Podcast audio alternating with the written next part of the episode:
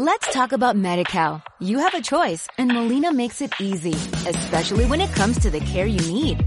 So let's talk about you, about making your life easier, about extra help to manage your health. Let's talk about your needs now and for the future. Nobody knows MediCal better than Molina. It starts with a phone call. Call 866-420-5330 or visit meetmolinaca.com. Let's talk today. Todo Ciclismo, un programa que habla, entiende, se preocupa y ocupa del mundo de la bicicleta.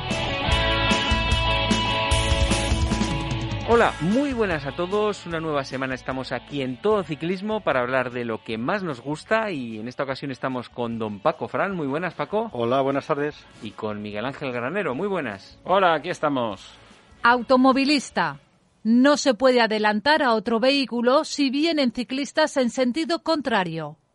Ciclista, no sueltes nunca las manos del manillar. No te olvides visitar nuestra web todociclismoradio.com. Y antes de meternos en materia, que hoy tenemos muchísimas cosas de las que hablar, lo primero, como cada semana, las noticias de la comunidad de la mano de Jaime Pérez. Se celebró la Ponce Mur Ceneta en tierras murcianas, siendo el vencedor Josué Gómez del Hotel Tres Ancras, siendo segundo Francisco Russo del Aluminios Cortizo y tercero Javier Gil del Netjar. El mejor equipo, el Safir Fruits. Se suspendieron las pruebas de Mediterránea X Extreme, Holocau, Utiel, Ollería y Ontinyent. Ciclista. Es conveniente que salgas siempre que puedas en grupo.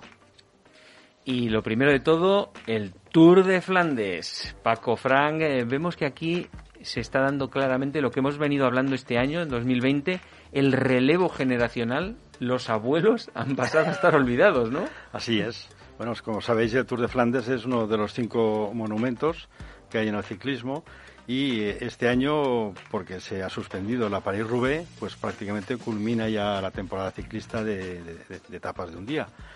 Entonces, este año han tomado precauciones, lo han acortado por cuestión de, de la pandemia, han impedido, entre comillas, que la gente se, se apostara en los puntos claves. ¿Cuánto lo acortaron? ¿Muchos Lo acortaron unos 20 kilómetros, era de 260 y tantos, se han quedado 244, creo. Mm. Y bueno, eh, lo bonito, que era el muro de la capilla, el, el Capel Mur, no han pasado este año, que es una, bueno, lo han desgraciado un poco el tour. El, mm. Luego ya eh, eh, en los sitios clave, que son el, el, viejo Cuaremont y el Paterberg, que son donde se decide la carrera, estaban vallados para que la gente no llegara. Y bueno, a pesar de eso, pues ha habido un éxito impresionante porque lo que no se, lo que no se prohibía es que la gente saliera de su casa para ver pasar a los ciclistas, porque claro, delante de casa y, y, los puntos clave estaban vacíos y los puntos normales llenos de gente, de las familias con los niños y tal. Se veía algún corredor que paraba a saludar a su hijo o uh -huh. a, su, a, su, sobrino y bueno, estuvo muy, muy emotivo. En cuanto a la participación, pues bueno, ahí se daban, se daban cita los dos corredores de moda de carreras de un día, que son Wout van Aert y, y Mate van der Poel, que junto con Alaphilippe todo el mundo sabía que iban a ser los grandes de la prueba, como así fue. Entonces los primeros 100 kilómetros son bastante aburridos, pero a partir de los 150 empieza a complicarse la cosa, empiezan a subir muros y a 40 kilómetros, 35 kilómetros de la meta, aprovechando un muro, el, el Koppenberg, que también es muy, muy, muy famoso, un empedrado con rampas de 18, atacó a la Philip y se fue. Y esa era la, la, la, la escapada buena, se fueron detrás de él, se fueron Van Aert y Van der Poel. Iban los tres juntos hasta que se produjo en el kilómetro 33 de meta un accidente, ¿eh? un accidente, yo creo que una torpeza por parte de, de la Philippe, que iba el tercero ¿eh? con el rebufo de la moto, los dos primeros esquivaron la moto porque la vieron y el último iba un poco entretenido con el pinganillo y se comió la moto y se fue al suelo. Y ya se acabó la carrera para a la Philippe. Hmm. Parece ser que se ha roto tres dedos. Varios dedos, ¿no? Sí. sí, se ha roto dedos y bueno, pues ya está, ya, prácticamente la temporada ya, ya la ha terminado. ¿Eh? Era, era una, una, lástima porque yo pienso que a la Philippe hubiera ganado la carrera, porque tuvo las agallas de arrancar en el puerto duro, se, se veía fuerte y se llevó roto todo detrás. Entonces yo creo que en el, en el Paterberg hubiera vuelto a hacer otra, otra hazaña ¿eh? y, y yo creo que se hubiera ido. Sacando 10 segundos prácticamente ya llegas a meta, porque los otros dos No o se sea, van a colaborar entre no van a ellos colaborar igual, ¿no? entre ellos y tú vas sacando más, que es la gracia de atacar cuando los que vienen detrás no llevan ningún compañero de equipo. Porque además muy bien no se llevan los dos, ¿o sí? Pues no, son una pareja como Joselito y Belmonte, como, como Ocaña y Merck. Se, se llevan mal porque los dos han competido en mountain buggy y en ciclocross han ganado todo y bueno, desde entonces viene un pique que se arrastra hasta la carretera. Entonces, bueno, se esperaba se esperaba ver qué pasaba con estos dos y al final pues yo creo que ganó el más listo, no el más fuerte, porque el, el Van der Poel en el, eh, en el último kilómetro rebajó, rebajó la velocidad, se pusieron a 30 por hora haciendo S, eso que hacen la gente en la pista, ¿no? Venían por detrás a 40-50 segundos que casi los pillan. Y, y con toda la sangre fría del mundo esperó hasta el último momento. ¿Cuál era el último momento? El último momento es para un corredor como Van der Poel, que es explosivo, de sprint corto, le interesaba que el sprint no tuviera más de 150 metros. Si llega eh, el sprint a tener 500 metros, con toda seguridad hubiera ganado el otro. Entonces, Vale, no. que ¿Tú crees que entonces se la, se la jugó tácticamente Sí, por hacer sí, el sí. sprint corto? Sí, sí, efectivamente. Y entonces picó el otro, que iba bastante justo también, porque son 240 kilómetros, y, si hubiera tenido la certeza de lo que iba a pasar, Van der Poel a 500 metros hubiera saltado de atrás y un sprint de 500 metros, yo creo que eh, Van Aert le hubiera ganado. Pero bueno, la táctica está ahí. De Le- todas formas también fue una cuarta de diferencia. le ganó, por, por, por 5 centímetros, ¿eh? Hmm. O sea Sí, que, sí. bueno, Por eso. Esta es una de las clásicas que más te gusta a ti, ¿no? esta es la que más me gusta. ¿Y por qué? Pues porque lo tiene todo, lo tiene todo. Lo tiene la participación de la gente junto con el empedrado, porque hay, hay muros también empedrados. Eh, es una, es una, eh, es que la pared Roubaix, que se considera la, la reina, pues bueno, la pared Roubaix depende mucho del estado de la carretera. Si está lleno de barro, a mitad no llegan, se rompen todo y tal. Hay demasiado adoquín. En esta está el justo. Y además tiene a 13 kilómetros del el Paterberg un muro de solo 300 metros, pero que está bien en ese momento, al final se va y no le puede coger nadie, a menos que haya un equipo preparado para por él. Entonces, bueno, siempre que ataca uno en el Paterberg, acaba ganando. Mm. Sobre la caída, que yo creo que la habremos visto todos en YouTube, ¿no? Eh, la verdad es que Alan Philippe está teniendo el gafe del maillot arcoiris. Ha ganado, Sí. ganó, ganó una, pero fíjate, la que levantó los brazos y se la coló Roglic. La, la Lieja, la Lieja la perdió, ganó la flecha brabanzona, que también por, por 5 que tampoco- centímetros, que levantó los brazos demasiado pronto, y nada, y el arco iris no le da suerte. No, la verdad es que no. Y entonces, sí, Y, y sobre la sobre la clásica esta, eh, ¿cómo viste tú el mundo de... ¿Cómo la viste tú en Eurosport? Yo la vi en Eurosport totalmente entera, porque la dieron a las 10 y cuarto, conectaron ya, Hmm. y hasta las 12 era solamente el, el Tour de, de En de Teledeporte, nada. En Eurosport, no y en Teledeporte nada. nos olvidamos de ver No, clásicas. te- Teledeporte, tú fíjate, Deporte tiene su, su excusa, y es que es una cadena pública eh, de televisión española y eh, tiene que, que hablar de todo. De, de ciclocross Sí, de, de- de- de mujeres, de tenis de mesa, tenis de de- mesa, de no sé cuánto. Entonces tienen que hablar tantas cosas que al final conectan solamente un poco eh, y, y, y no lo dan. Y, y sobre todo si es en domingo, pues en domingo se amontona el trabajo en teledeporte y no pueden dar casi nada. Bueno, pues ahí dejamos eh, el Tour de Flandes, que como siempre ha estado muy interesante y lo que más se ha recordado, que hasta pone en los periódicos, que ha quedado un poco enturbiada la victoria por la caída de Alan Philippe. O sea, el titular de muchos sitios, en vez de quién ha ganado, es ha quedado enturbiado por la caída de Alan Hombre, Philippe. turbiado no, simplemente que nos hemos quedado sin el tercero en discordia. Sí. Que igual hubiera ganado. Yo creo que si hubiera atacado en el Paterberg hubiera ganado. Pero oye, la carrera es la que es. Él tenía que estar atento. Es lo que le pasa a la Philippe, en el 80% de, de, las veces tiene la culpa él por no estar en la faena. Pero ahí se ve lo pegados que van cuando van a rueda los profesionales, y sobre que todo, a un tío como ese no le da tiempo a esquivar la moto. No, no y las imágenes de, de, televisión tampoco te explican realmente qué pasa, porque tú los ves de frente y te crees que vas a 20 o 30, y van a 50 y tantos por hora. Iban a 50 y tantos por hora, 55, 58 por hora. Iban con la escapada final, en un sitio llano. Iban muy fuertes. Y la moto pues iría a 30 o 40 que frenó un poco porque la moto era de, de árbitros. Mm. Iban los árbitros de la carrera, que no sé qué hacían ahí. El árbitro podía haber ido perfectamente por el otro lado, porque la carretera era ancha. Y estos se metieron detrás de la moto eh, para, en fin, para el rebufo, ¿no? Con la mala suerte de que el tercero no iba atento. ¿Queda alguna clásica más esta temporada, Paco? Yo creo que no. Clásicas así grandes ya no. Ya, ya no porque el ten en cuenta que la Paris-Roubaix la han suspendido, el Tour de Lombardía ya lo hicieron en agosto, la, la Milán-San Remo también la hicieron hace poco y bueno, y la Lieja Bastón Lieja y la Flecha Varona lo han hecho todo ya. ya.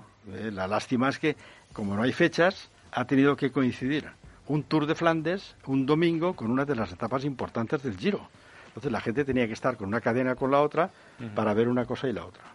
Aunque uh -huh. tuvieron a bien los del Tour de Flandes de adelantar una hora la salida para que el sprint se produjera a las cuatro menos cuarto.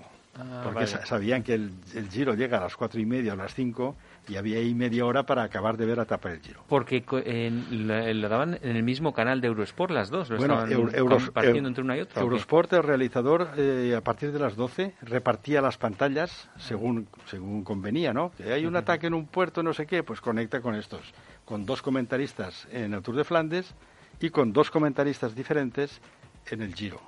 ¿eh? Y se van, se van simultaneando. Sin embargo, si tienes una aplicación en el móvil, ahí sí puedes elegir y ver solamente una o solamente la otra. Mm, vale, pues ahí dejamos el Tour de Flandes y nos vamos cerca. Automovilista, modera tu velocidad al adelantar a un ciclista. Ciclista, no olvides que las reglas de tráfico están para cumplirlas. Respétalas. Síguenos en Twitter, arroba todociclismo UPV. Y en ese cambio de pantallas, Paco, tú elegiste la aplicación ya del Giro, elegiste la pantalla del Giro. Cuéntanos qué ha pasado hasta ahora y bueno, cómo es la última semana. Bueno, el Giro hasta ahora ha sido bastante triste porque dos de los candidatos que podían correr y podían ganarlo ya no están. ¿eh? El, el, Thomas con el famoso bidón que pisó, un bidón lleno, pegó un tortazo que es una cosa increíble como en la, en, en la salida, prácticamente en la zona neutralizada, salió un bidón nuevo ro lleno rodando. Que eso, bueno, en la salida están llenos los bidones, pero que se le caiga, no, no creo que lo tirara nadie, un, un bidón lleno. Nadie lo tira a la sí, salida. Le. Se le habrá caído. Y salió rodando. Cuando pisas un bidón lleno, rodando, la rueda pasa por encima y es un obstáculo que se mueven los dos, la rueda y el bidón. Entonces se produce un giro de la rueda que no puedes controlar. ¿Sabes? Si el bidón estuviera anclado, pegado en el suelo, lo pasas por encima, como uh -huh. pasas con cualquier piedra, ¿no? Pero cuando se mueve, se mueve y gira, te va, te va al suelo. Es un afilador de bidón. Lo ves en el suelo y te lo pegas. Entonces perdimos a uno de los candidatos importantes. Pero, y, pero, tampoco estaba brillando especialmente, ¿no? Sí, hombre, se había puesto las pilas, había ganado anteriormente una prueba y era un hombre a tener en cuenta. Era. ¿Tú crees que sí que estaría dando guerra? yo, ahora? Creo, yo creo que era el número uno, favorito. Se hablaba de Nibali, de Kelderman, se hablaba de mucha gente, de Pozo Vivo y de, de tal, pero bueno, este era el con un equipo interesante, podía aspirar a, a ganar. Entonces quedó ya descafeinado. Después, a las primeras de cambio, el día del Etna ya vimos a, a Simon Yates, que no rendía, estaba constipado, total, que tenía, tenía coronavirus. Le hicieron una prueba en el día de descanso y todo el equipo para afuera. Entonces, claro, ¿qué ha quedado hoy? Pues ha quedado unos corredores, digamos, de segunda fila en un tour durísimo. Entonces, eh, el primero que cogió la, el maillot fue el portugués Almeida, que se ha defendido como un cosaco hasta ayer. Hasta ayer que tenía un minuto y le ha quedado 15 segundos. Y se veía que, bueno, el hombre iba ya eh, todo lo que podía. Es de, es de pensar que la semana que viene, con las tres etapas que quedan, la etapa del Estelvio, la etapa del Estelvio que acaba luego en, sí, en, en los Torre Fraile. en Torre Fraile, el lago de Cáncano, y luego la de Madonna de Campiglio. y la etapa luego final, que va a Sestriere subiendo el Izoart y el, y el Añelo, es de suponer que este hombre, con un equipo Quick Step, Este chaval, Este que chaval. tiene 22 años. 22 años, ¿eh? pero bueno, se, se le vio, yo creo que ayer las imágenes, si habéis visto el final, iba eh, haciendo una, una defensa de la maglia rosa agónica por los caretos que ponía. O sea, un, un líder no puede hacer esos ademanes vergonzantes de, de- de no, de no poder. Es de la escuela de Buckler, ¿eh? De la cara de Buckler. Estilo, estilo Buckler. Sí, sí, sí. sí. Entonces digo, este hombre no puede ganar el giro con esas carazas que pone ahí, es que no puede ser. Pero bueno, ha aguantado, le queda 15 segundos. Hemos visto el despertar de un equipo que ya anunció maneras en el Tour de Francia, que es el, el Sunweb, y eso que no viene Hirschi y el otro que ganó en el Tour. Viene un equipo que está haciendo, bueno, ayer se puso a tirar el equipo del líder para defender la maglia y delante iba un Sunweb todo el camino, 40 kilómetros. Y cuando empezó el último puerto de la subida Piancavallo, se puso cinco, cinco corredores del Sunweb marcando un ritmo que acabó por desfondar a los más importantes. Fulsan se perdió ayer un minuto y pico, se descolgó. Nibali no podía tampoco seguir esa rueda. Pozo Vivo tampoco. Eh, nuestro Pello Bilbao tampoco. Entonces se han quedado, eh, eh, se han quedado como primero y tercero, no, como segundo y tercero de la general, dos Sunweb con un equipo fortísimo que hace pensar, hace pensar que, pues que en la próxima etapa de las fuertes el Sunweb arrasará. Puede ser que con el con el Kelderman o con el otro, porque no me acuerdo el nombre del otro, pero el otro era joven y andaba que no veas, andaba, bueno, hacía lo que quería con el equipo. Entonces uno de los dos va, va a ganar.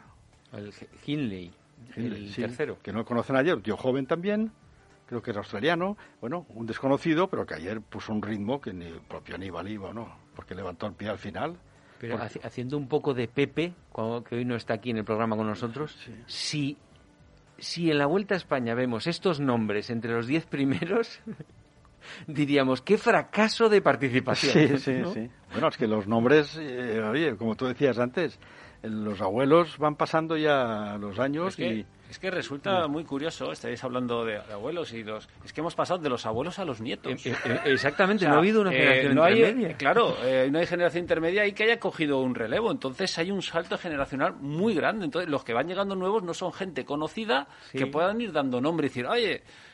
Entonces, claro, es, es- resulta curioso. Sí, además como no tienen prensa, que son nuevos de un año o dos, pues oye, lo de Van der Poel y Van Aert, porque, bueno, ha ganado porque esos cosas. son superélite Bueno, pero son ¿no? jovencitos. Sí, sí, pero también. Luego está el otro, el, el, el que se rompió la cadera cayendo por el puente.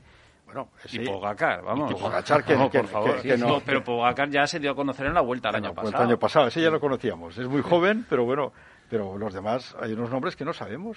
Lo que pasa es que eh, estamos hablando de holandeses y todo eso, pero de españoles, por desgracia, ya está más complicado. ¿eh? Pues me- pero bueno, esto ya daría para, para Sí. otros Pues debates. tú, sí. tú fíjate el error de la programación. En España, en Rigmas, en Rigmas, en ese giro, hubiera, hubiera dicho algo. Pero claro, no va al giro, ha ido al tour y a la vuelta, y el giro no ha ido. Entonces, el giro, pues ha ido que ha ido, y como se han retirado y pasan cosas, pues oye, a lo mejor acaba ganándolo uno que no sabes ni el nombre. Y, y os imagináis, por- porque Lineos está teniendo un- este año un- unas grandes vueltas que le están saliendo horrible con, con el tour, lo que le pasó, que se tuvo que retirar el, el, el- el que iba de líder. Aquí sí. con la caída de- ¿Os imagináis que es eh, Froome con todo lo que ha habido con el Ineos y con Froome, Y Froome que de- sean los que les, el que les salve la temporada? Ya, sería, ¿eh? ¿eh? Tendría Tendría mucho morbo eso. Pues ¿eh? podría ser, aunque, no lo creo, porque el jefe de filas de la vuelta, luego hablaremos. Froome, ¿no? Es Carapaz, ¿no? Ah, vale, vale. es Carapaz. Y Froome va ahí, a, ahí a ver qué pasa, pero Froome no está bien este año. Froome no, no está para ganar nada. Bueno, yo creo que a Carapal le están devolviendo el favor que hizo en el Tour dejando ganar. Eso es. Pero bueno, la carretera luego pon- los pondrá cada uno. Y Pello Bilbao, ¿cómo lo ves que esté ahí? Ha estado en posición de podium Yo le- unos días y todo, y ahora está quinto. Yo le veo que está en su sitio, pero Bilbao ha sido un corredor muy bueno, pero nunca para aspirar a ganar una grande. Ni siquiera tú crees que hasta los 10 primeros. No, no. Es que ni no. es- En cuanto uno del Sunweb ha puesto un ritmo en Piancavallo, has visto cómo flaquea y perdió un minuto. Y perderá un minuto cada día de alta montaña. Pero Bilbao nunca ha sido un corredor que aguante tres semanas la alta montaña con esa virulencia. Entonces, bueno, eso es- lo tiene que hacer uno que esté, esté garreado para hacerlo. Y, y, y el que hay ahora, Kelderman, desconfío que la última semana esté bien también. De todas maneras, eh, la peculiaridad de este, de este año, que las grandes vueltas se estén corriendo en esta época, hace también que la aclimatación al frío de los corredores, eh, porque ¿quién lleva mejor el frío que el calor? O sea, no es lo mismo correr en, en, en octubre, noviembre que en, que en julio, y a lo mejor hay corredores que ahora pueden dar más la talla que, que en verano y viceversa, o sea que también va a ser peculiar. Así es. Eh, además, la preparación por la pandemia y los dos meses que no podían salir y tal ha afectado y ha alterado mucho la preparación para grandes. Entonces, en este momento puede pasar cualquier cosa porque nadie está bien preparado para hacer nada. Eh. Y además en, en el Giro, poniéndonos otra vez, el décimo está 4 minutos 12 segundos solo, en realidad. Ahí puede pasar de todo, viendo los nombres que son, que nadie está dominador, puede pasar cualquier cosa en la última cosa. semana. Sí, sí, ¿Cómo hay- lo ves hay- tú? yo lo veo, claro. Hay, hay que están eh, a tres minutos, cuatro minutos. El propio Nibali, el propio Fulsan, que son gente ya mm, hecha y derecha para ganar una etapa de una carrera de tres semanas con esos, esos portarrones que faltan. Pues bueno, hay que confiar que uno de los que están delante, pues en una etapa del Estelvio, le da la pájara y pierde media hora. Entonces, mm, están ahí. Carrera hay. Hay cuatro etapas para armarla. Lo que pasa es que, bueno, eh, a ver qué pasa con Nibali y con, con. Sí, como, como no estamos hablando de gente con renombre, eh, yo creo que como se gana en incertidumbre, lo que realmente gana es el ciclismo. No es que estoy esperando el ataque de este o a ver cómo se llevan estos dos más conocidos. Entonces, al haber poco, poco tiempo entre ellos y ser gente que, digamos, tiene mucho que ganar y poco que perder, yo creo que ahí eso eh, será el ciclismo y las audiencias lo que... Ver ciclismo por ciclismo. Bien, hablando del Giro, hoy, eh, hoy es el día de descanso, el segundo día de descanso. Y están haciendo PCRs a todo el colectivo, no los O 160. sea que tú auguras que igual ni termina el Giro. Yo auguro que puede haber sorpresas, porque son el Giro y toda la gente que participa en los equipos, y hay, no sé, 300, 400 análisis hoy que esta noche tienen que dar los resultados. Podría haber sorpresas. Podría haber sorpresas porque como haya un 20% de contaminados de diferentes equipos, igual deciden no, no seguir. Con lo cual, por eso corría el portugués ayer. Claro, porque dijo... A ganar la más porque igual mañana lo suspenden y me gana, gano yo. Claro, es que... Ojo, que, tampoco Claro. se descarta. Luego estaba el clima, que el clima, afortunadamente, las previsiones meteorológicas para las etapas del Añelo y del Estelvio dan que no hay borrasca. Entonces, si no hay borrasca, se subirá, porque aunque hay nieve arriba, pues la carretera está limpia y lo pueden hacer. ¿no? Pero bueno, la incertidumbre es la del COVID, a ver cómo afecta. ¿eh? Que termine el giro será casi un milagro. Bueno, pues ahí dejamos el Giro. La semana que viene veremos el resultado, ya nos contarás y nos pasamos un poco más cerca. Automovilista. La distancia mínima para adelantar a un ciclista es de metro y medio y hay que invadir total o parcialmente el carril contiguo.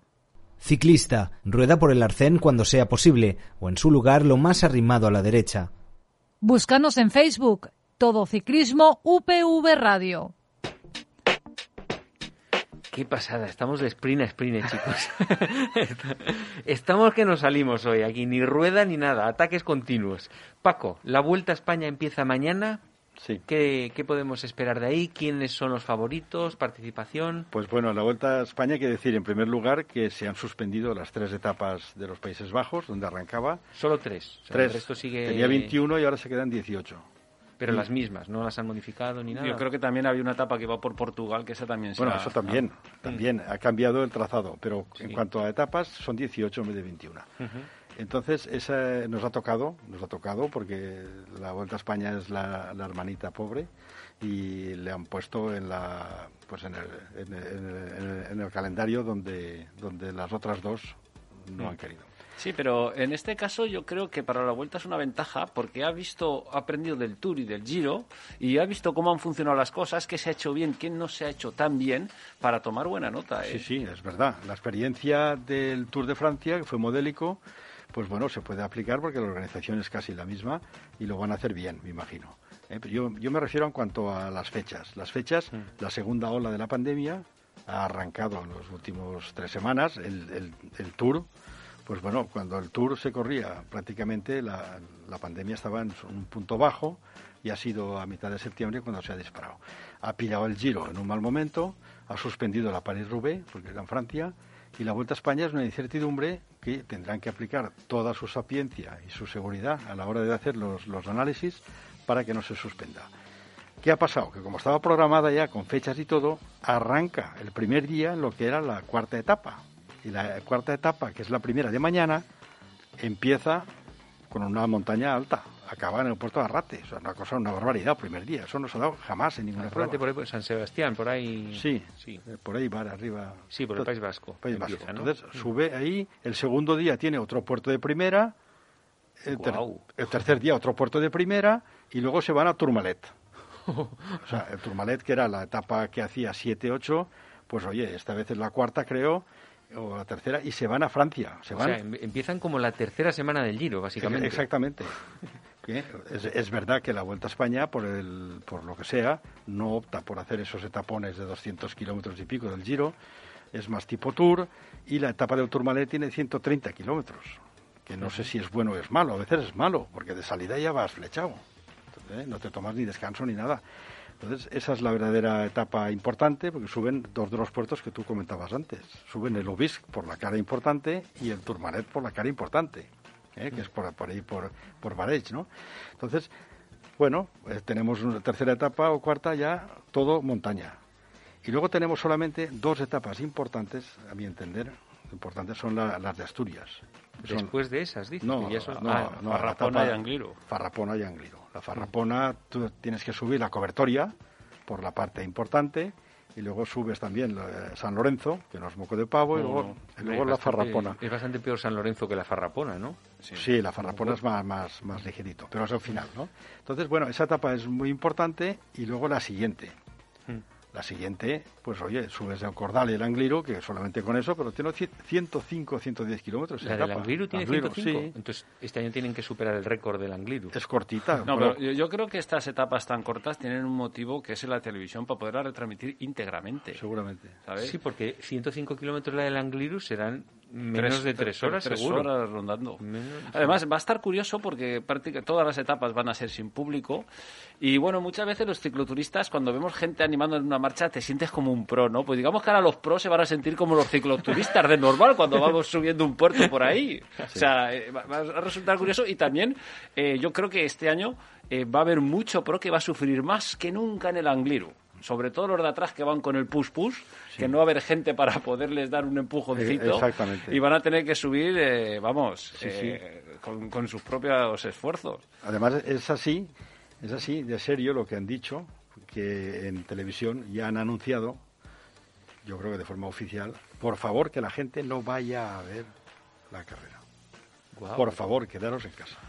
Por favor, conectar la tele, la radio. No vayáis a las etapas. Eso de ir a esperarles allí a Puerto Sí, porque, porque si realmente queremos ciclismo, los que nos gusta ciclismo, eh, corremos un riesgo, por mucho que vayamos a animar, de que ocurra algo. Yo creo que la vuelta, eh, Javier Guillem, eh, va a hacer una burbuja prácticamente allí eh, impenetrable y ya se va a asegurar de que, Y de que ten, no ten pase. en cuenta que las autoridades sanitarias, cuando recomiendan eso, no están pensando solo en los deportistas. Lo mismo que pasa con el fútbol. ¿Por qué no hay fútbol? Si es muy sano sentarte en un campo, en un tercio de entrada, a cuatro metros, un tío sentado con la mascarilla, al aire libre, disfrutando del fútbol, es imposible que te combines.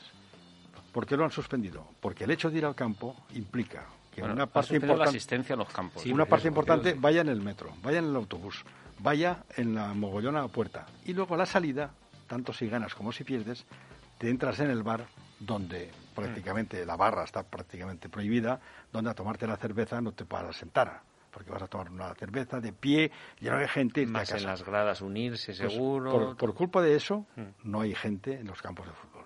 ¿eh? Eh, luego, en el extranjero, eh, recomiendan tampoco que no vaya la gente. Y bueno, en las etapas, en las etapas donde hay aglomeración de gente en los puertos, la suspenden no por los corredores. Un corredor pasando es muy difícil que un tío con mascarilla o le, le contamine, porque es una décima de segundo. Es por la gente misma, que está allí cuatro horas esperando todos juntos, se amogollonan en el momento que pasan, ¿sabes? Y eso es lo que se quiere suspender. Por la gente, no por los corredores. ¿Eh? Entonces, bueno, eh, tenemos tres etapas importantes y luego tenemos unas tachuelas ahí, suben al puerto de Moncalvillo. ¿Esas del Angliru son en la segunda semana? ¿O Sí, en la tercera? la segunda, ya. segunda casi tercera, porque al, al final bajan como decía Miguel Ángel, las etapas, hay vía dos Van en etapas. sentido contrario a las agujas del reloj, ¿no? Vas recorriendo un poco la cordillera cantábrica, bajando Eso un poco es, y yendo se, hacia Madrid. se iban a Portugal, bajaban del norte, eh, de la zona del, del Angliru, y se metían en Portugal. Y las dos etapas que terminaban y arrancaban en Portugal se han suspendido. Por aquello del protocolo internacional y tal, lo han suspendido. Entonces van a la Puebla de Sanabria y de ahí a Salamanca o a la Cobatilla. Entonces ahí, aparte de las tres etapas que hemos citado, hay tres más, incluida la del primer día, la del Arrate. El Arrate es un prólogo donde la gente, si ya se enseña los dientes el primer día, pues a lo mejor alguien se pone de líder ahí y ya no lo quitan, ¿eh? Ya, que es un... o sea, Bueno, eh, podría darse que a lo mejor alguien cogiera unos cuantos minutos ahora al inicio y al final los acabará pagando, ¿eh? Bueno, también. Cuidado, ¿eh? Y, la, y el Moncalvillo es un puerto... Moncalvillo es muy duro. Ojo, ¿eh? Pero, Ojo, ¿eh? pero, pero es monopuerto, es como, el- como Mont Ventoux, una etapa llana y un Moncalvillo. Pero muy dura, con rapas del ¿Dónde está 13. ese puerto? Pues al- ahí al lado del, por Logroño, por ahí por Sí, la Rioja. por la Pero ese también es al principio, es de las No, primeras no, etapas, ese es pues. la etapa que Es un, hace es un ocho, puerto in- inédito. ocho o por lo nueve. menos eh, en la vuelta o hace mucho que no se sube. El asfalto estaba un poquito, pero lo han arreglado y es un puerto con kilómetros al 10 y al 11 mantenidos durísimos. De media, o sea, de media Sí, sí, kilómetros sí. Sí, enteros al tiene, 10. tiene los tres kilómetros de arriba, 13 y 14. Acaba en unas Pero antenas. entonces es un puertaco en Claro, toda regla, ¿no? es- Es pero puerto- es, es monopuerto, que también hay que citar, porque estas etapas suelen pasar cosas. Y después ya la etapa de la cobatilla. La cobatilla prácticamente es la última. Yo creo que ahí, pues si hay algún segundo por ahí, se pueden pelear. Está el viento, ¿eh? la, la cobatilla siempre hace viento. No es un puerto muy duro, pero bueno, está ahí como, como puerto de categoría especial porque es el que, el que culmina la clasificación. Contrarrelojes, solamente hay una, que es llana, salvo una tachuela al final, el mirador de Lézaro, que tiene el Casi nada. 28%, pero es un kilómetro. Entonces, Un eh, kilómetro, pero son, el son- son ¿eh? dos. El mirador, dos, mirador pero son la- dos. la parte dura- 14 y 15. El, el 14 duro es máximo 15. es un 30%. un 30%. Eso has dicho la ahí- tachuela, ¿no? Yo, yo, ahí cambiarán de bici. cambiarán de bici. Está previsto que la UCI creo que les va a autorizar a cambiar de bici, no sé cómo se hará, porque si hay una escapada habrá que controlar los tiempos y tal, ¿no? Pero bueno, cambiar de bici va a subir arriba. Vale, eso es Que- el... que el- bueno, subir etapa Pero eso, 13. eso, la contrarreloj con el mirador de Zaro, no, eso es en ruta. No, no, no, es la, No, es no, la la crono contra- la- 33 es la crono.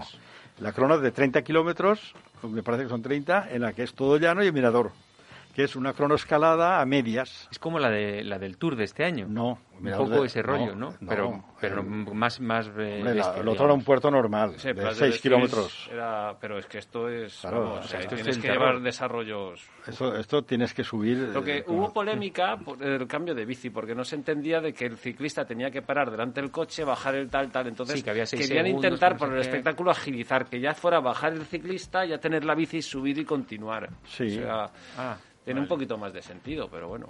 Bueno, hay un ejemplo cuando hicieron el mundial aquel de Noruega. Allí se hizo de forma modélica la contrarreloj con el cambio de bicis. Lo tienen claro, se apartan un poco, entran en una, una especie de boxes, cambian y bueno, todo preparado. Yo creo que sí. Sí, Yo sí, pero que- aquí era que, que no tuviera que parar el ciclista, bajar el mecánico con coche atrás, cogerle, llevarle la bici, sino que cuando parara el sí, que ciclista ya ya estuviera, estuviera, la el bici. mecánico. Por supuesto. Quería, pero que quería eso quién? Los ciclistas en general. Sí, pero es que la UCI eso no lo permite. Ah, vale, vale. Están Entonces en querían, ello. querían modificar eso para que fuera algo más... Están en ello, a ver. pero- es algo que es para todos igual, no creo yo que influyera... Esto a mí, yo, la vuelta no me ha decepcionado en los últimos N años. O sea, eh, prácticamente desde que está en septiembre es una pasada. Los recorridos ahí, las sorpresas y todo, siempre ha sido espectacular. Y este año más, este, Este año año más porque empieza ya está, eh, con, con las garras ya fuera, empiezan el primer día ya a morder. ¿Y quién viene? ¿Quién viene? Pues Paco? viene, vamos a ver, de- viene mucha gente, ¿no? Pero de los que puede que ganen, hay uno, un candidato que yo creo que si no le pase nada va a ganar, que es eh, Primo Roglic.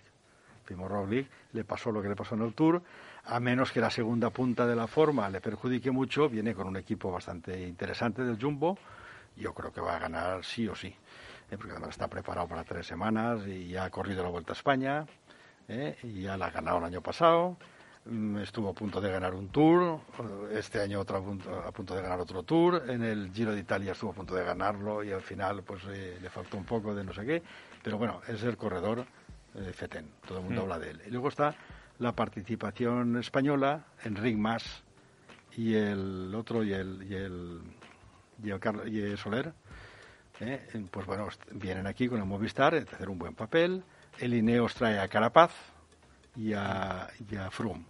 Y bueno, en principio Froome figura como cabeza de cartel, pero parece ser que viene a ayudar a ver qué pasa. Eh, ¿no? Froome va a ir por libre. Va a ir por libre. Vamos, Porque además, Froome ya no, este año era su último en el Sí, sí, Ineos, sí, ¿no? él ha Se iba- firmado ya por el Israel. Eh, no, este su último año, no, su última carrera, porque después de eso ya se va al Israel. Entonces, claro, ¿cómo va el equipo a responder? Si él está muy fuerte, pues el equipo tendrá que ayudarle para que gane. Pero si no está fuerte, que está mejor Carapaz, pues el equipo pasará de él. Yo creo que, bueno, viene a Bueno, hacer cartel. veremos si Roglic consigue ganar dos seguidas, que creo que desde Roberto Verás que no, no hay nadie que la gane dos veces seguidas. Así es. Luego está el clima, también es verdad que es en la mitad norte de España, toda ella, no van a- aquí no viene ni al sur ni a nada. Y bueno, si se Habría sido el año para hacerla en Andalucía prácticamente. Ah, bueno, pero eso no Sí, se bueno, se hizo Claro. en el norte por las Olimpiadas, porque Sí. nos metíamos a mediados de agosto, entonces, Sí. pero bueno, las circunstancias Y- han venido así. Y además estaban ya los contratos hechos de los finales de etapa, las diputaciones, las subvenciones, los ayuntamientos. Es muy difícil cambiar. eh, lo que sí ha prometido el Javier Guillem es que el año que viene, pues prácticamente habrá 10 etapas en Andalucía. Pero el año que viene con Olimpiadas en Andalucía, a mediados de agosto no te metes en Andalucía. Pues ya veremos qué hacer. vamos, por El favor. año que viene ya se verá. Ya- Todavía, ya se todavía verá. queda mucho. Ya se o verá. inventan la bici con aire acondicionado o... Ya se verá porque igual tenemos que ir otra vez con mascarilla. Pero bueno, vamos po- paso a paso y ahora... Bien, pues nada, ahí vamos a dejar la presentación de la vuelta, también como pasa con el Giro, la semana que viene veremos a ver cómo ha sido esa primera semana tremenda, esas primeras etapas que comentas, Sí. y ver a ver quiénes se perfilan con los máximos favoritos. ¿Te Pues parece? Sí, sí, así, así será. Automovilista, los ciclistas siempre salimos perdiendo. Por el bien de todos, cumplamos las normas. Ciclista, es conveniente que salgas siempre que puedas en grupo. Síguenos en Twitter, arroba todociclismo UPV. Bueno, y tanto puerto, tanto giro, tanto tour, no sé qué, en, la web de Todo Ciclismo y en el YouTube hemos decidido últimamente pasarnos con tanto confinamiento, tanto rodillo que estamos haciendo, eh, para ayudar un poco a todo el mundo. Hemos eh, cogido a un fichaje subepuertos como es Miguel Ángel Granero, que es terrible, o sea, ha subido todos los puertos de España prácticamente, está ahí, ahora, ahora veremos a ver en las clasificaciones esas que él comenta. Eh, él está eh, subiendo puertos con la cámara 360 grados y comentándolos, un poco ahí al estilo suyo, que quiera.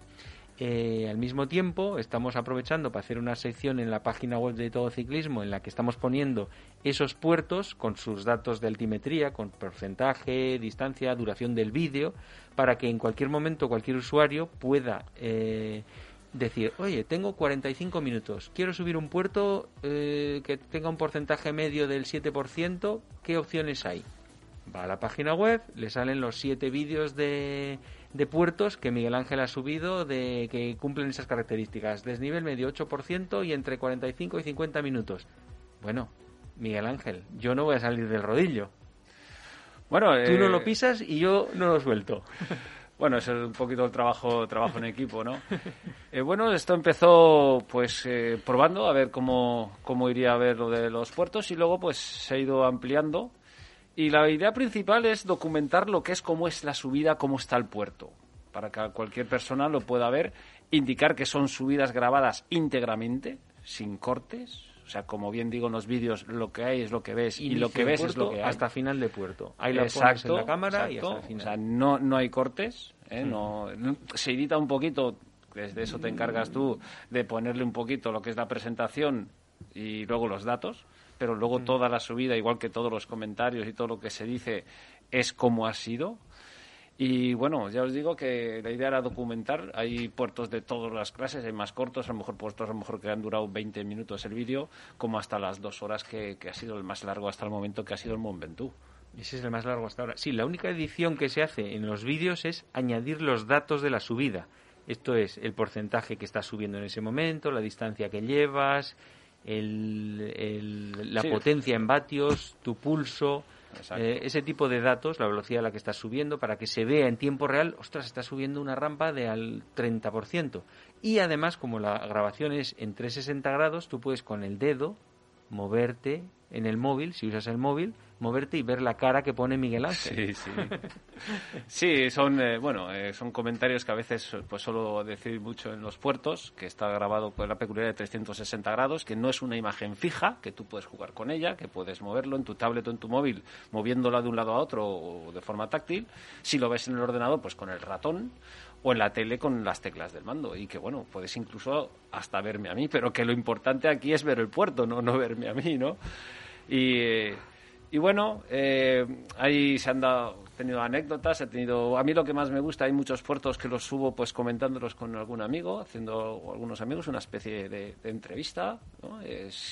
un amigo, un cicloturista, de, de darle sus minutos, de darle, hacer un poquito de anfitrión de, de, que es de esa subida y bueno, luego cada uno si se pone a hacer un rodillo, pues tengo una hora, pongo, pues se puede poner su música, puede escuchar lo que, lo que voy comentando y también hay momentos, pues oye, que lo que es la fatiga y el cansancio, pues eh, poco tienes que decir, o que o, son puertos que subo por primera vez, como me ha pasado en puertos que he estado en, en Granada y en Málaga, que hombre, conoces las altimetrías, pero tampoco conoces muchos más datos o detalles que puedas dar, ¿no? O anécdotas del, puerto, no es lo mismo que los que tienes más conocidos de la zona. Mm. Y hay momentos, pues hombre, pues que, que del esfuerzo o el cansancio, pues te, falta, te faltan cosillas que decir.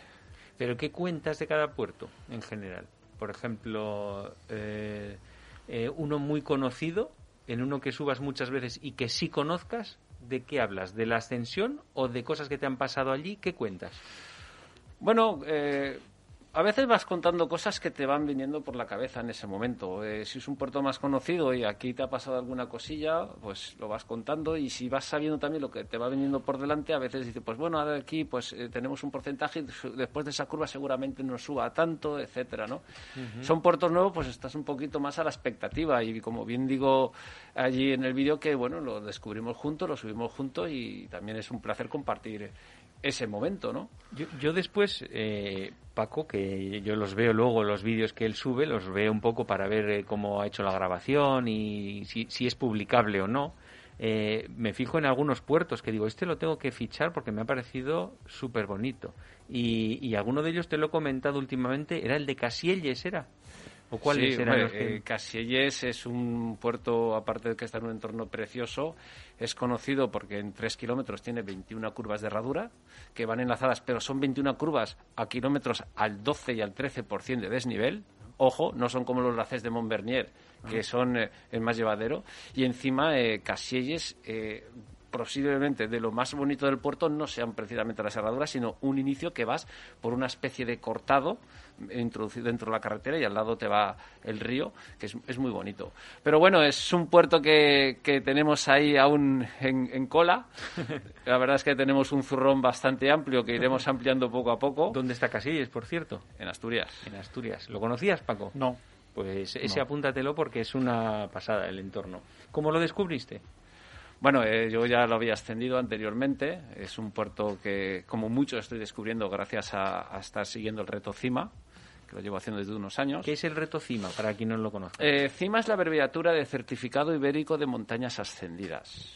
Es, en su momento, ya hará unos algo más de 10 años, pues eh, en una web determinaron pues que 640 se juntaron en un foro gente que estuvo comentando y determinaron que en toda la península, incluyendo las islas y Andorra, Portugal, Portugal. Eh, 640 ascensiones a puertos. 640 porque sí, fue un número aleatorio que salió. Porque seguramente salió ese. Igual solo había esas altimetrías puestas. Esto y lo otro, ¿no? Entonces es un reto que es de por vida y largo, entonces tú vas subiendo puertos y te lo vas apuntando. De esos 640. De esos 640. Y hay una clasificación en la que tú vas entrando. Sí, hay una clasificación. Hasta el momento solo hay tres personas que han completado los 640 puertos. Mm. Y bueno, a mí pues me, sirve es una motivación, una ilusión bonita eh, cuando quiero viajar en verano. ¿Dónde voy? Pues mira, en esta zona de en Huelva que, o Sevilla, que son puertos, es una zona que, que no conozco, que pues viajas hasta allí y te sirve muy bien para... Yo estoy descubriendo cosas espectaculares de España que no sabía que conocía, porque en el ciclismo conocemos de lo que se habla, de lo que se sabe, pero hay muchos sitios y muchos lugares, yo he estado en los Oscos este eh, por Asturias. Y, o sea, y son preciosos. Lo que pasa que son cosas donde no van las, las vueltas profesionales por las circunstancias que sean, no tienen ese reconocimiento y, la- y no lo conoces. Y llegas y te acabas descubriendo. Estuve en Almería y me, me sorprendió, igual que Granada, Málaga. O sea, el Torcal de Antequera, que lo subí hace, no hace mucho, los últimos tres kilómetros espectaculares.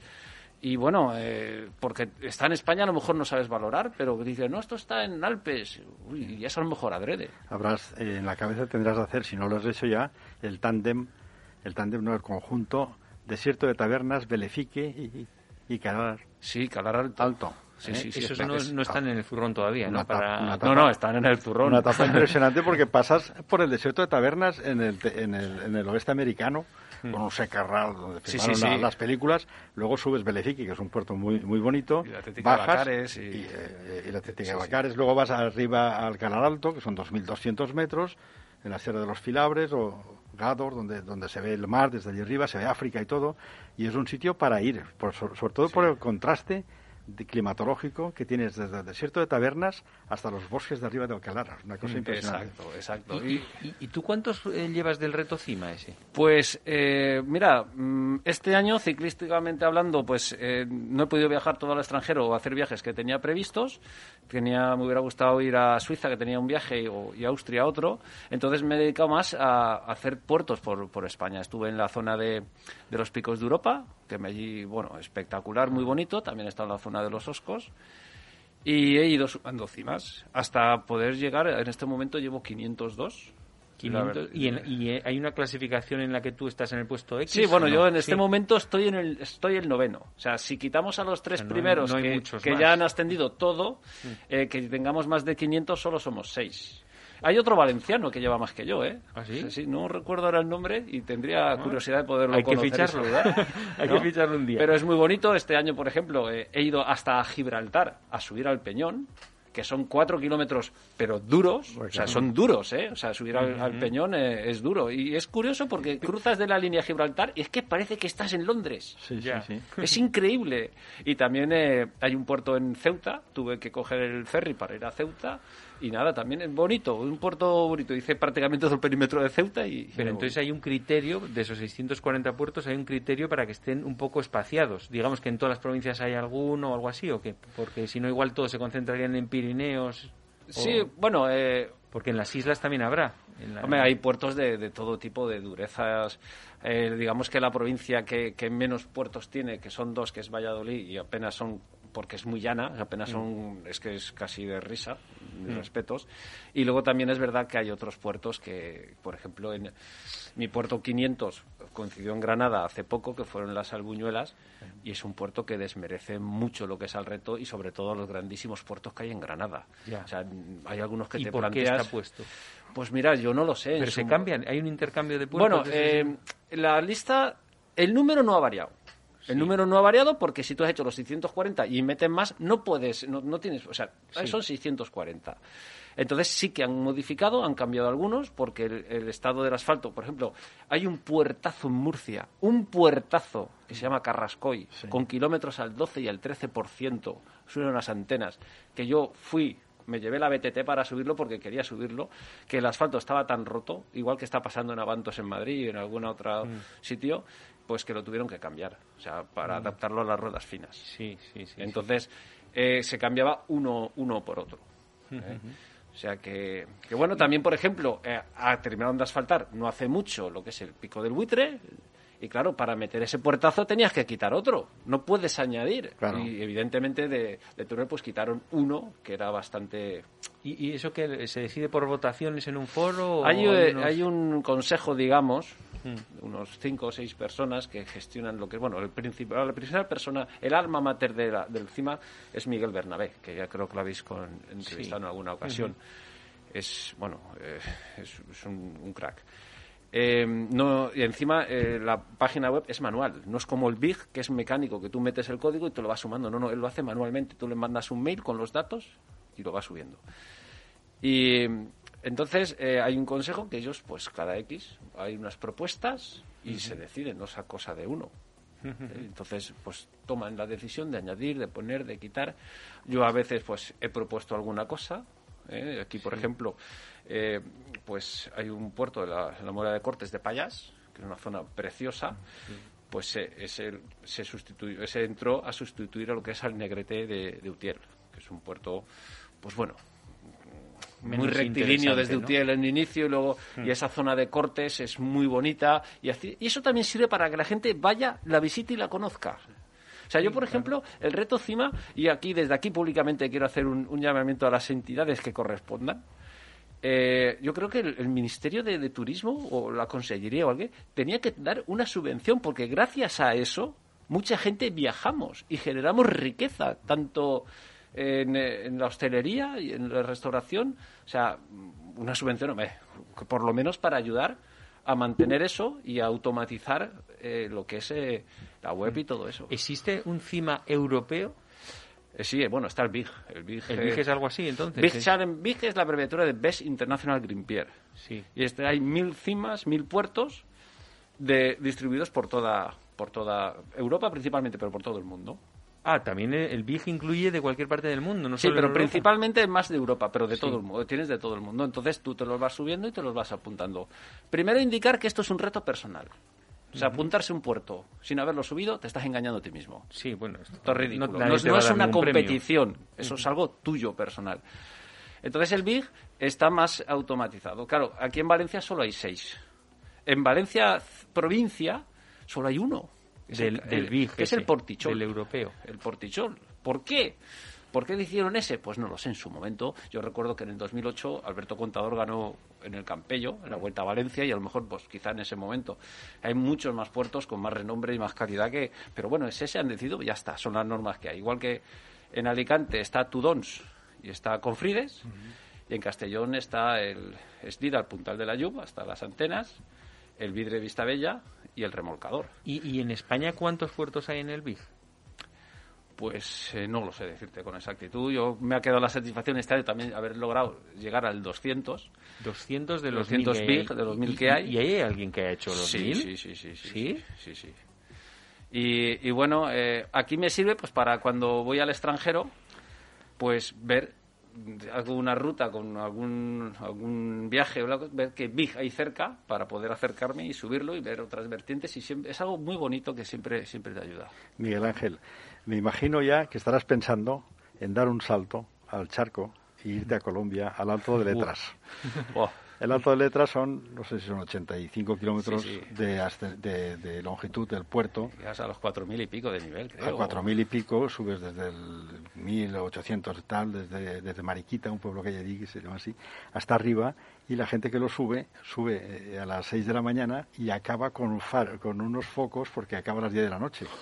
Entonces, bueno, es un sitio que no, no tiene pendientes fuertes, salvo un trocito al 9 o 10%, muy- pero 7 al 8, 6, pero son 85 kilómetros del sí. puerto.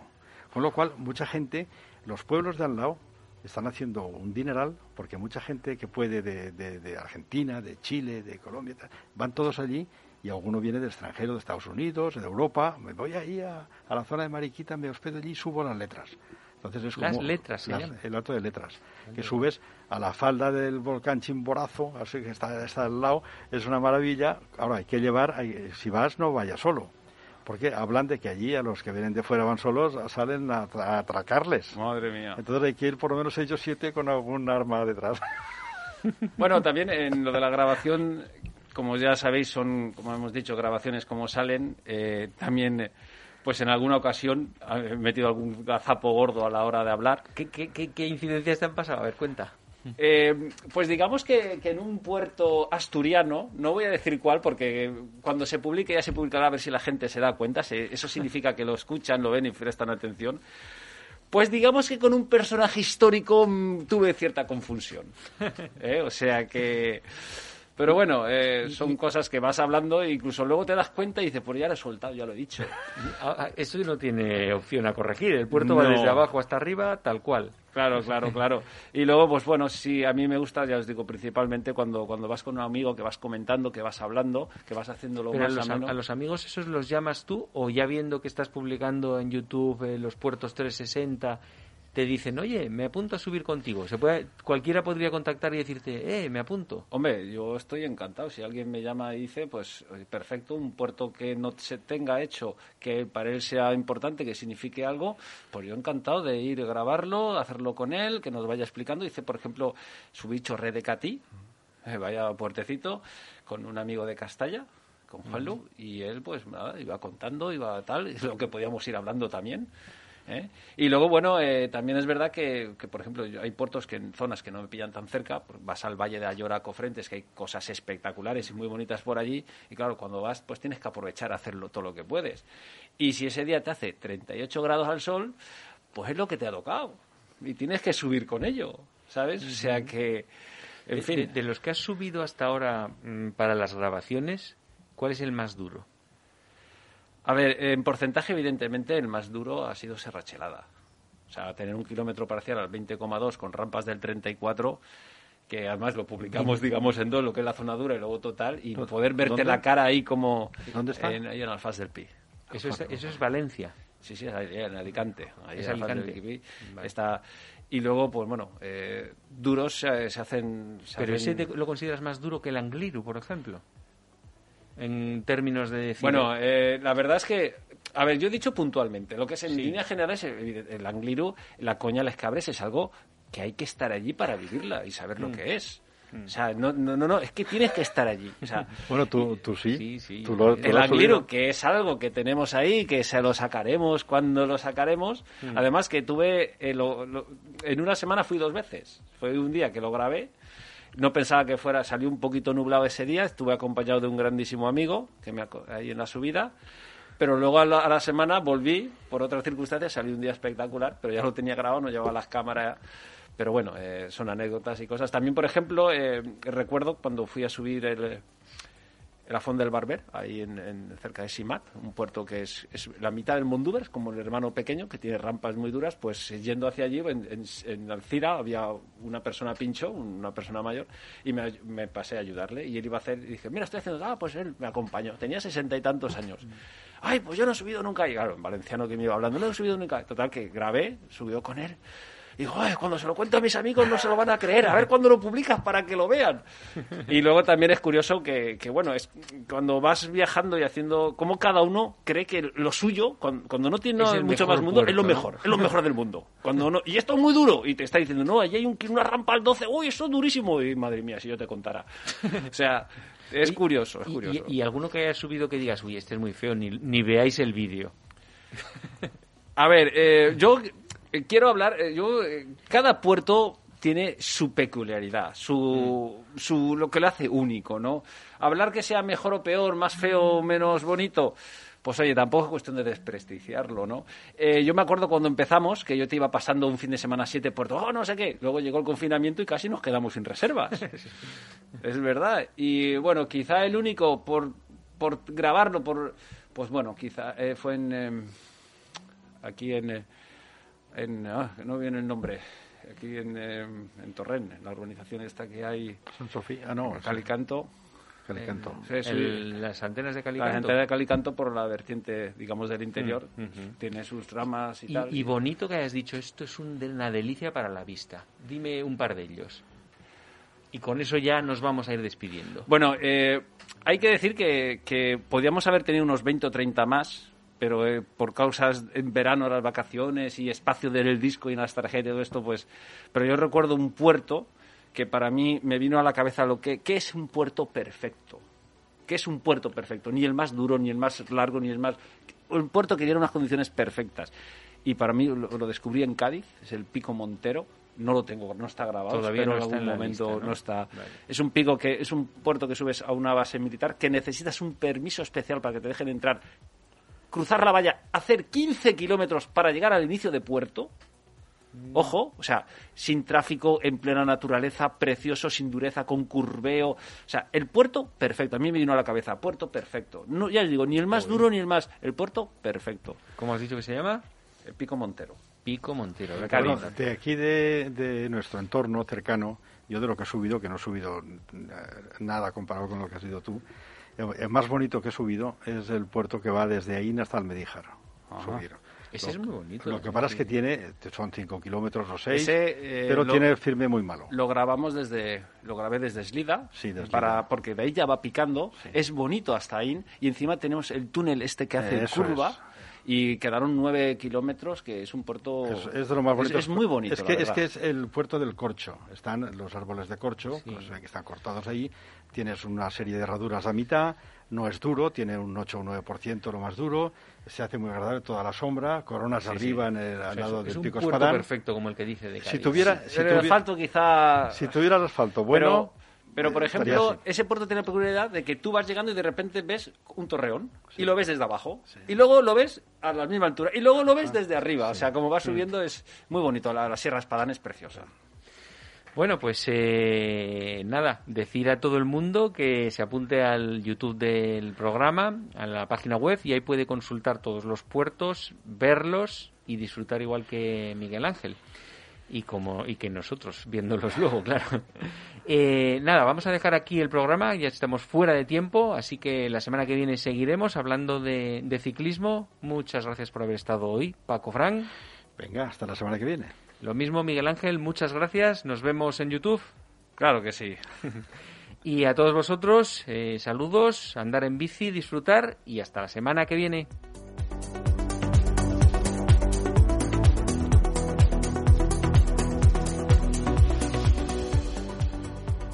No te olvides visitar nuestra web todociclismoradio.com. Acuérdate de ponernos una reseña en iTunes. Let's talk about MediCal. You have a choice and Molina makes it easy, especially when it comes to the care you need. So let's talk about you, about making your life easier, about extra help to manage your health. Let's talk about your needs now and for the future. Nobody knows MediCal better than Molina. It starts with a phone call. Call 866-420-5330 or visit meetmolinaca.com. Let's talk today.